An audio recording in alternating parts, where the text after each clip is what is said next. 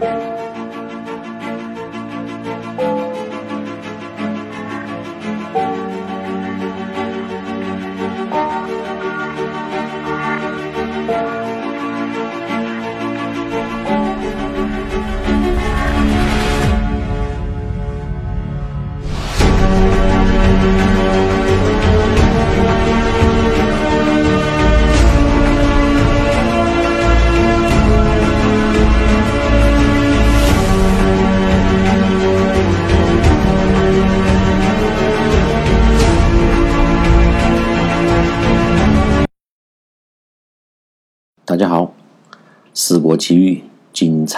依然继续。上一次呢，我聊到了我初到阿姆斯特丹，就跟我的老朋友安道帅哥一直在阿姆斯特丹的中心城区一顿暴走，就这样一直走啊走，两个小时就过去了。我们已经覆盖了几乎所有的中心城区最热闹的街道和运河。此时呢，我才感觉到全身已经是完全僵硬了。负重的行军，一般的人还真的受不了。所以那些官兵啊、战士，他们背着那么重的那个包，还要去参加各种严酷的训练，真的是叫人非常的佩服。没有钢铁般的意志和钢铁般的身体，都是不可能熬过这一关的。何况我背着包，还一直的不停和安道东拉西扯，估计他呢也走累了，开始把我慢慢带往河边的码头。我们要坐船过河去他的老巢，他的老巢在呃中心城区，就是火车站这一块的。对面要跨过一个很大的运河，也就是阿姆斯特丹最长、最宽广的一片运河的水水域。上船之前呢，他让我等一下，他去取自行车，我便在一旁见证了作为自行车王国的神奇。码头边的两所大船上，密密麻麻的摆满了自行车，从低到高一共有三层，可以说是峰峦叠嶂。此起彼伏，壮观的自行车大山让人叹为观止。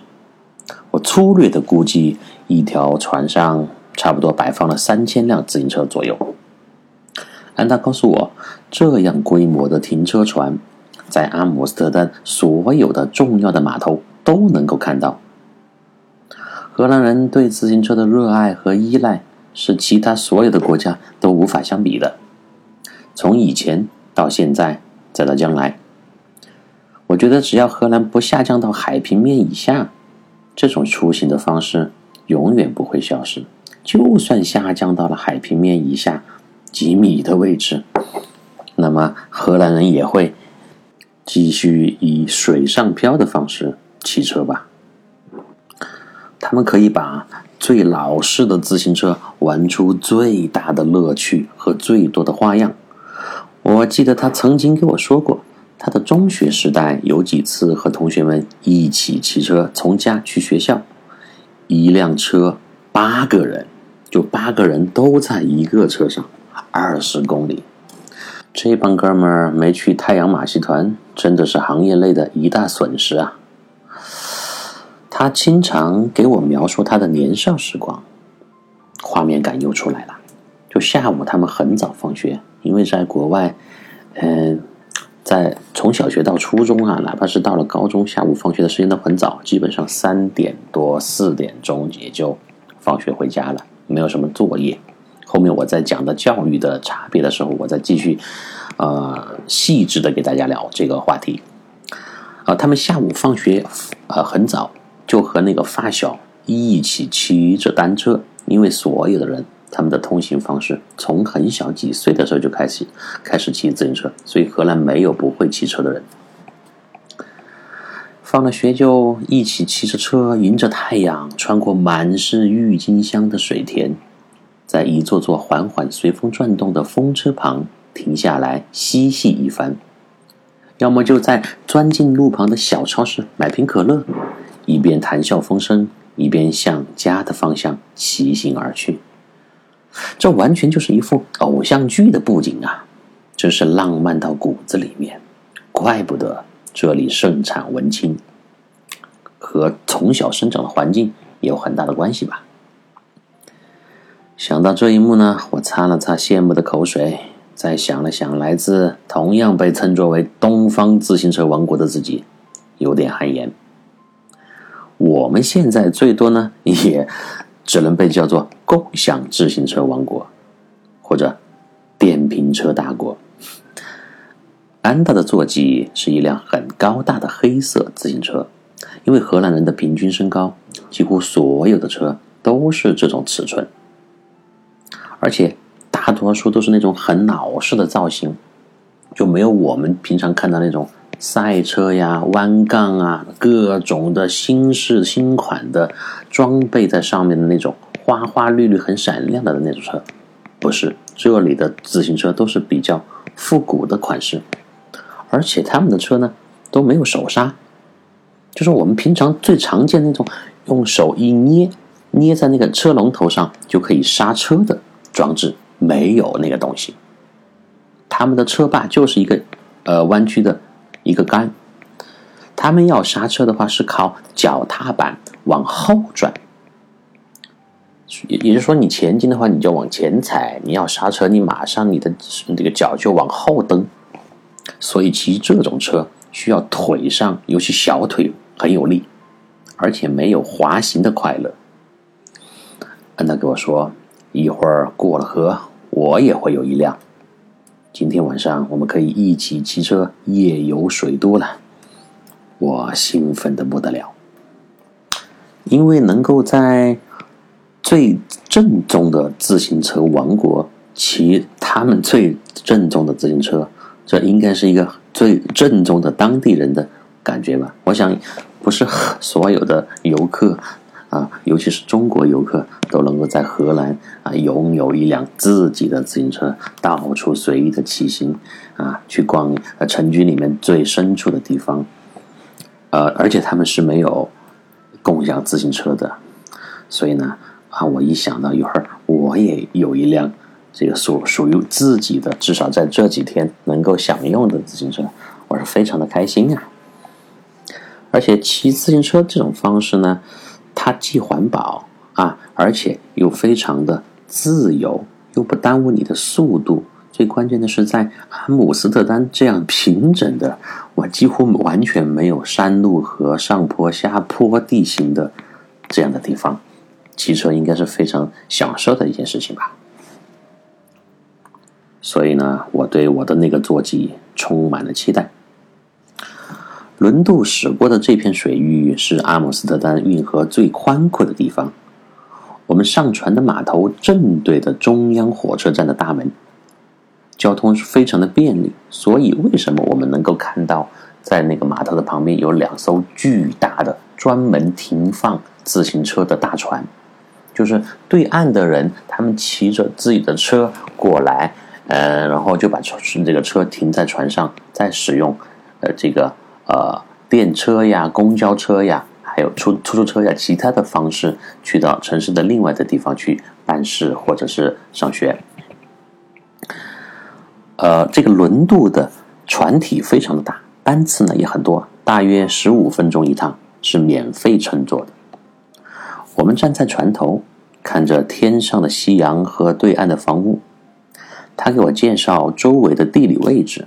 那附近呢有船厂。化工厂也有新修建的现代化酒店等等等等，而这一片就附近的那些酒店是最啊高档最贵的这么一个区域。河对岸呢，也就是他的呃从小混大的地方，我们称作为老巢吧，是一个更加接地气的区域。他从小常年呢就混迹在此。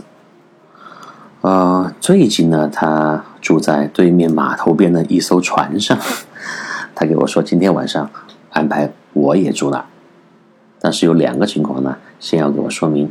第一个就是住的空间很小，是那种出海的远航船员的甲板下的小隔间，非常小的寝室，不知道我能不能够适应。第二一个呢，就是这个船上没有空调和暖气设备，在这个季节，到了半夜和清晨，水面上会非常的冷，而且这个水域呢一直有船经过，船里就会一直随着这个水面摇荡起来。我连连说好，一个呢是省了一晚上的酒店的费用，阿姆斯特丹的消费是很高的，酒店也是很贵的，我之前是查过的。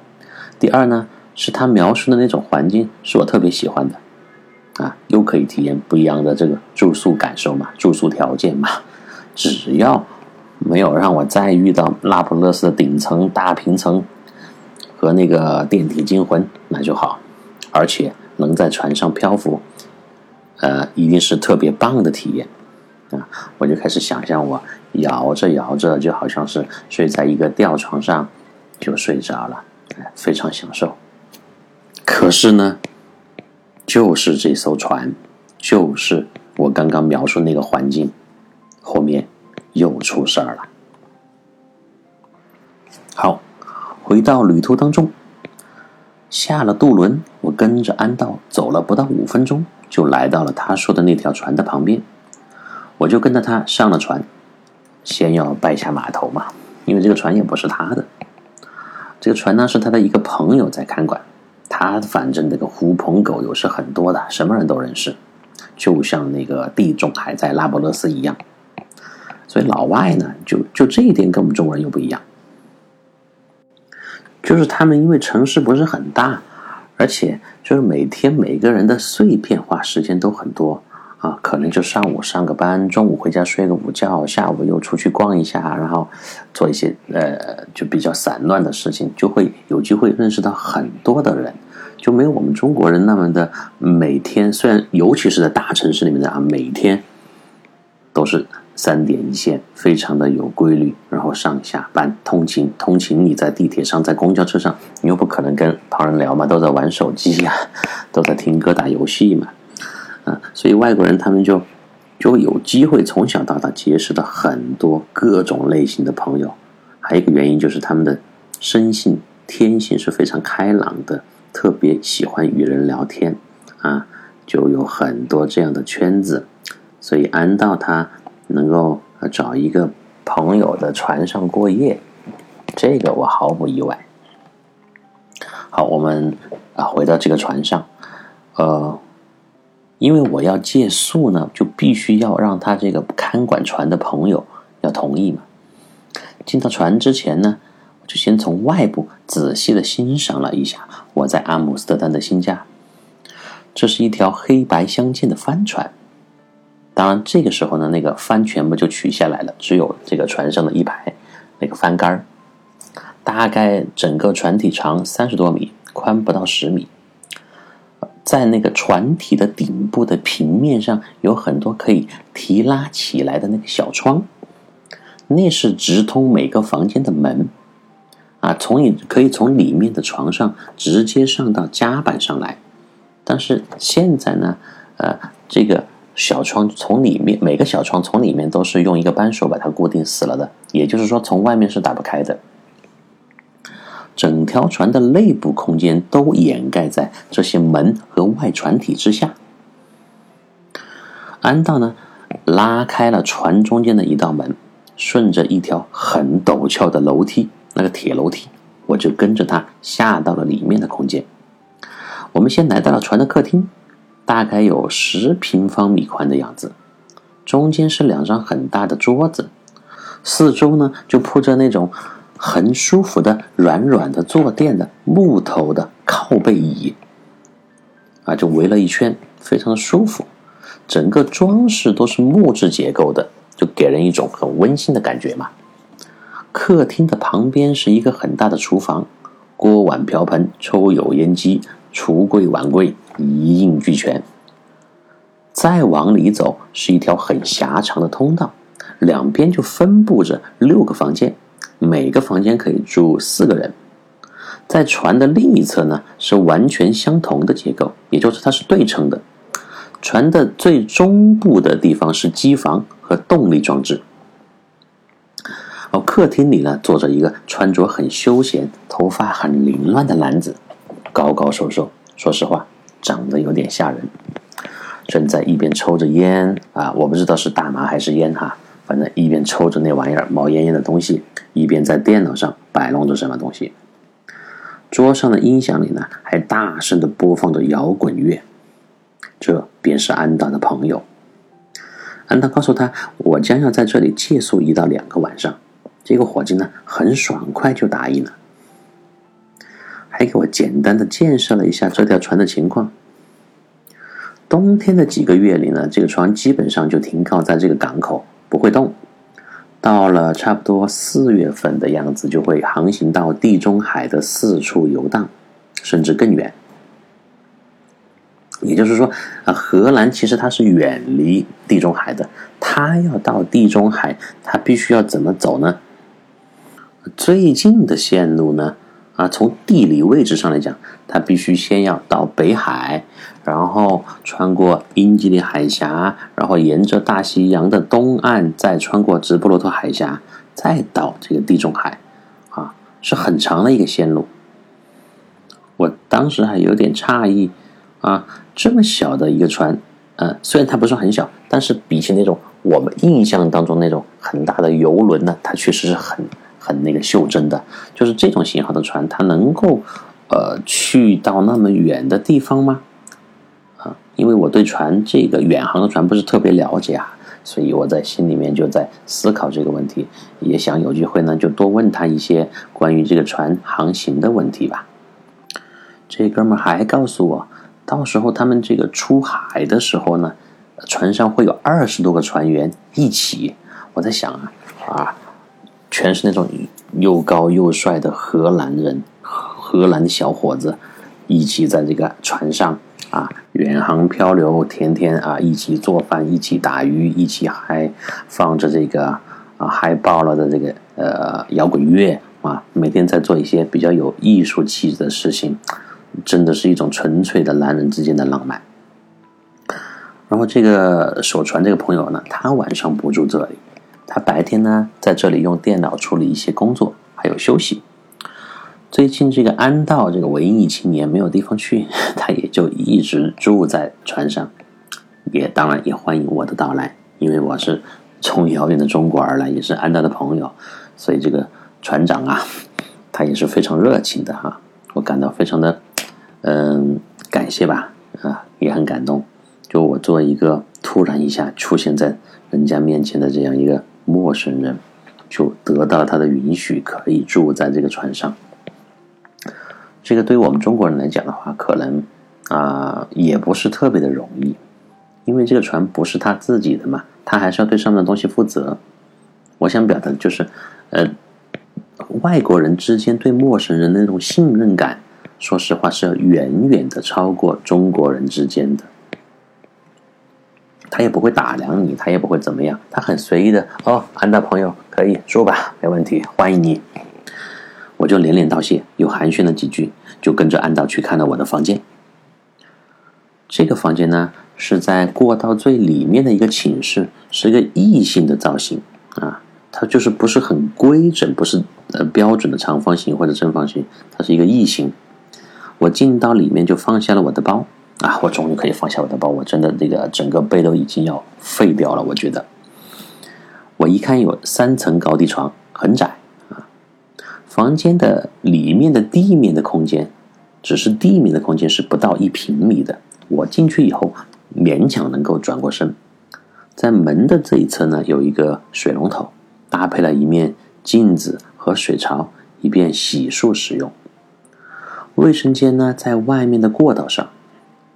就是我刚刚进到那个通道的右侧的位置，安达告诉我，荷兰的任何水龙头拧开就能喝，他们国家是拥有世界上最好的海水淡化系统的，还有净化系统。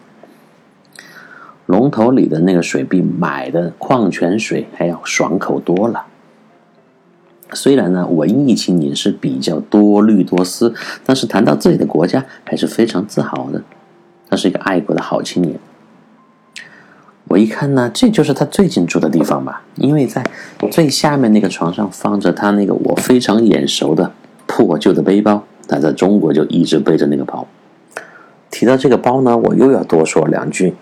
我们好多人之前对老外的印象哈，就觉得他们都很高大上，穿着非常的时尚，把自己打扮的又整洁啊，又又有档次。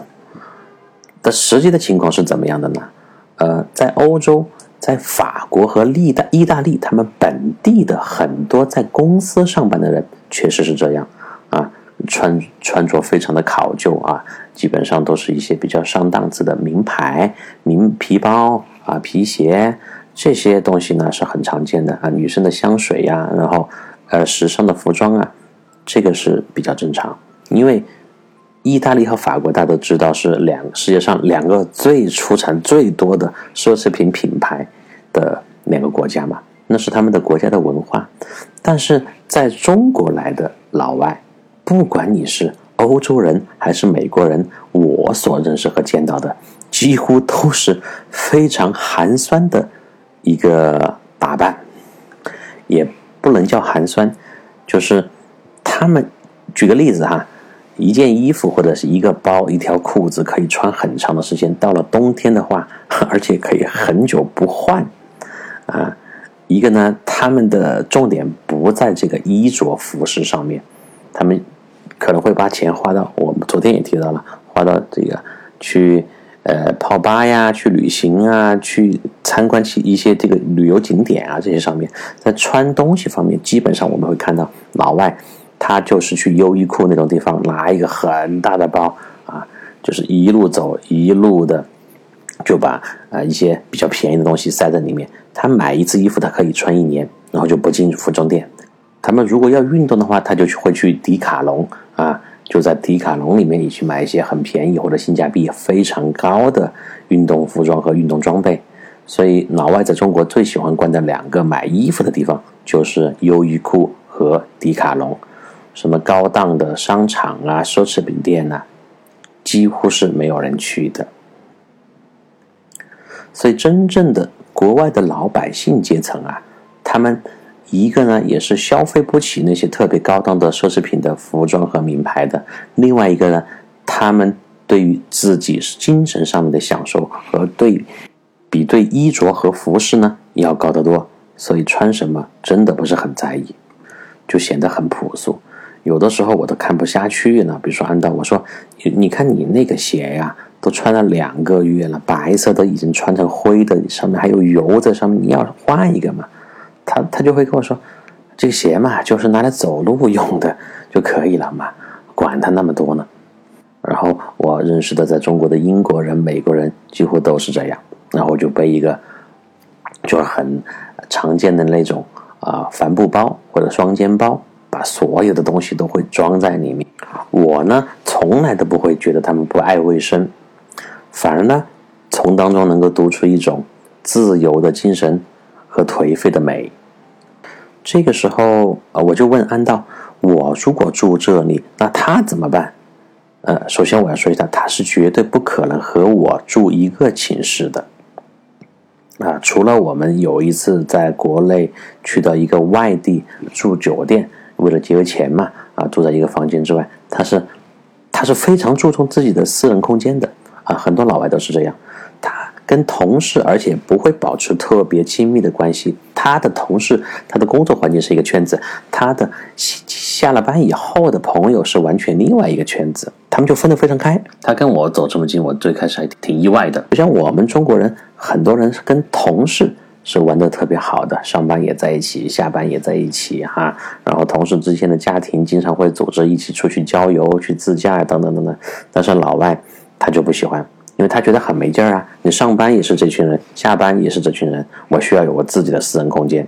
但是我觉得中国人为什么下班以后也喜欢在一起聊呢？是因为他们特别八卦，聊上司呀，聊同事的一些隐私啊，就特别有乐趣。觉得，所以在中国的时候，我们一般就是除了过年团年那种很大型的这个聚会要叫上这些外教，其他的时候我们平时吃饭小小的聚餐都不会叫他们。说到住寝室呀，而且还有一点，老外呢都喜欢裸睡。但是我估计这个季节在这个船上是不可能的，要被冻死。安道告诉我，他说呢，在船中部的机房旁边还有一个值班室，是一个很小的隔间。我来的这两天呢，他可以就在那边凑合一下。我顿时非常的感动，他自己都无处可去的情况下，还把相对最好的房间让给了我。两年我们在中国的情谊是没有白费的。我们都是大男人，一般不矫情，但是此刻我是真的很感动。我用力的拍了拍他的肩膀，说了一声。谢了，兄弟。到了船上呢，也仅仅是我到阿姆斯特丹的一个开始。我当时自己也没想到，在后面的两三天的时间之内，会发生那么多比在那不勒斯还要刺激的事情。好了，我们明天接着聊，拜拜。